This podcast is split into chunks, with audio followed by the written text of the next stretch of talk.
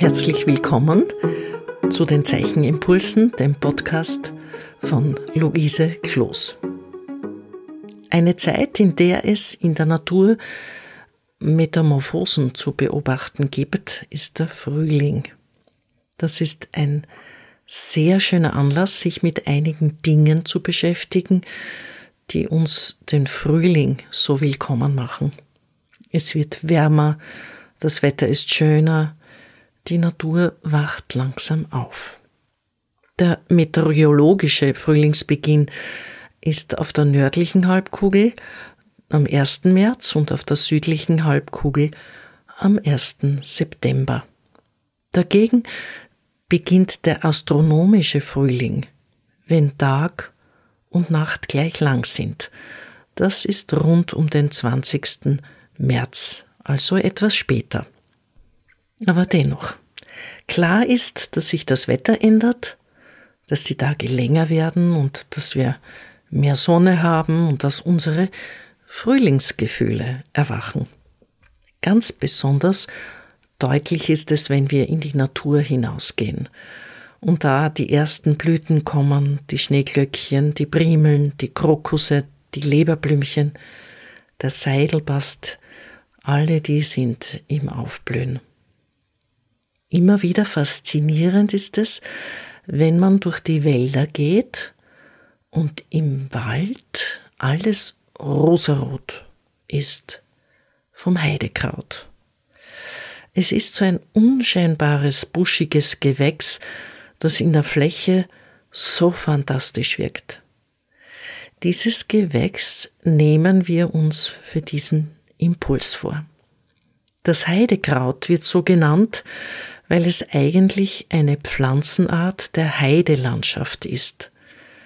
Man kann es besonders dort gut sehen, wo es Kalkgestein gibt. Das Heidekraut ist eine unglaublich schöne, farbige Angelegenheit. Sie findet aber auch viele praktische Verwendungsformen. Heidekraut ist sehr gut brauchbar um Dinge abzudecken und man kann es auch als kleine Besen verwenden. Das ist eine sehr alte Verwendungsart und man leitet auch den Namen davon ab.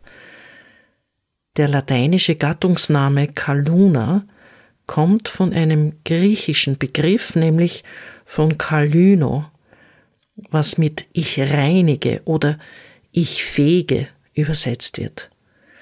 Das Verwenden als Besen ist also noch im Namen Besenheide erhalten, wie das Heidekraut heute auch genannt wird.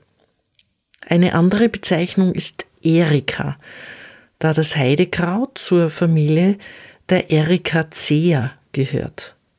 Natürlich gibt es viele regionale Begriffe. In Norddeutschland zum Beispiel heißt es Heid in Österreich kann es Heiderer heißen, in der Schweiz Seevieh. Der deutsche Name Heidekraut zeigt schon in der althochdeutschen Bezeichnung Heide. Ihr seht schon, dass das Heidekraut weit verbreitet ist. Natürlich um diese Zeit alles, was blüht, unglaublich wertvoll ist für die Bienen.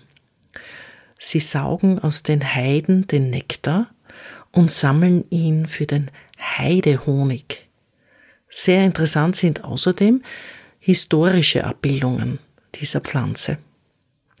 Dieses Heidekraut nun ist der Ausgangspunkt für unsere Zeichnung und ich möchte euch einladen, genau auf diese Blüten zu schauen. Diese Blütchen haben eine unglaubliche Zartheit. Sie sind klein aber sehr robust. Wenn ihr sie genau anschaut, werdet ihr auch interessante Details in den Blüten finden.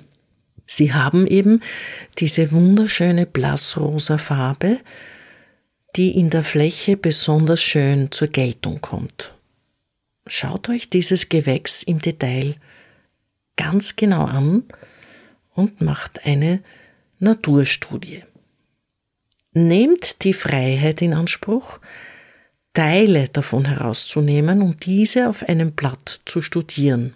Zum Beispiel, Wie schauen die Blätter aus? Wie schauen die Blüten aus? Wie sieht der Fruchtstand aus? Wie sieht der Blütenstempel aus? Wie sieht es von der Seite aus? Wie sieht das Kraut im Gesamten aus? Wie sieht es ohne Blüte aus? Das alles könnt ihr studieren und diese Teile auf das Blatt komponieren.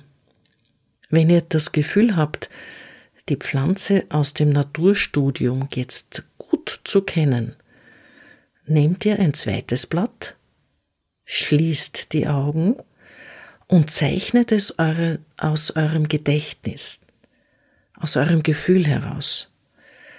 Das ist eine sehr lohnende Sache.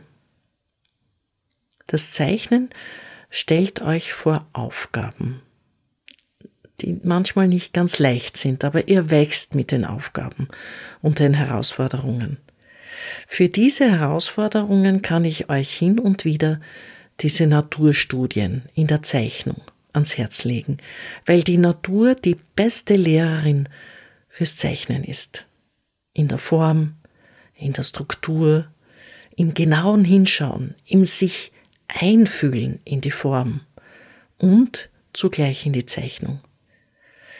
Eine Naturstudie, die nämlich viel Zeit, Geduld und Konzentration braucht, erinnert euch außerdem daran, wie wichtig die innere Ruhe fürs Zeichnen ist.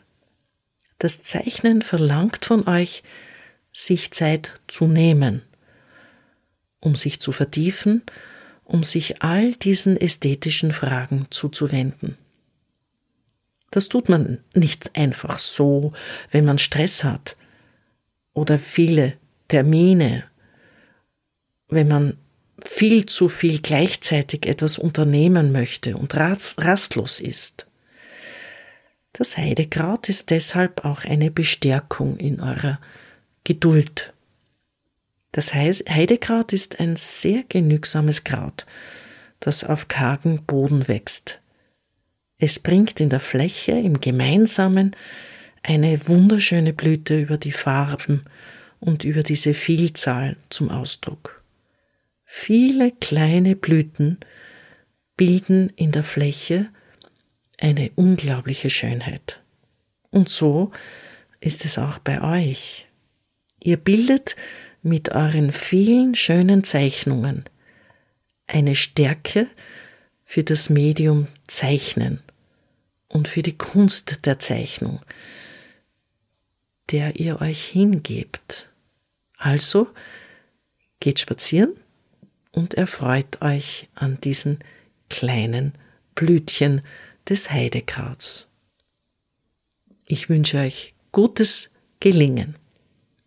Wie immer verabschiede ich mich mit dem Wunsch, dass ihr diese Begeisterung fürs Zeichnen mehr und mehr entwickelt.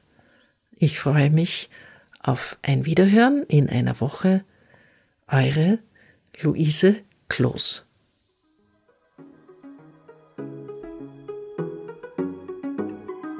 Dieser Podcast wird im Rahmen von Kunst und Kultur im digitalen Raum vom österreichischen Bundesministerium für Kunst und Kultur und dem Land Steiermark Kultur finanziert.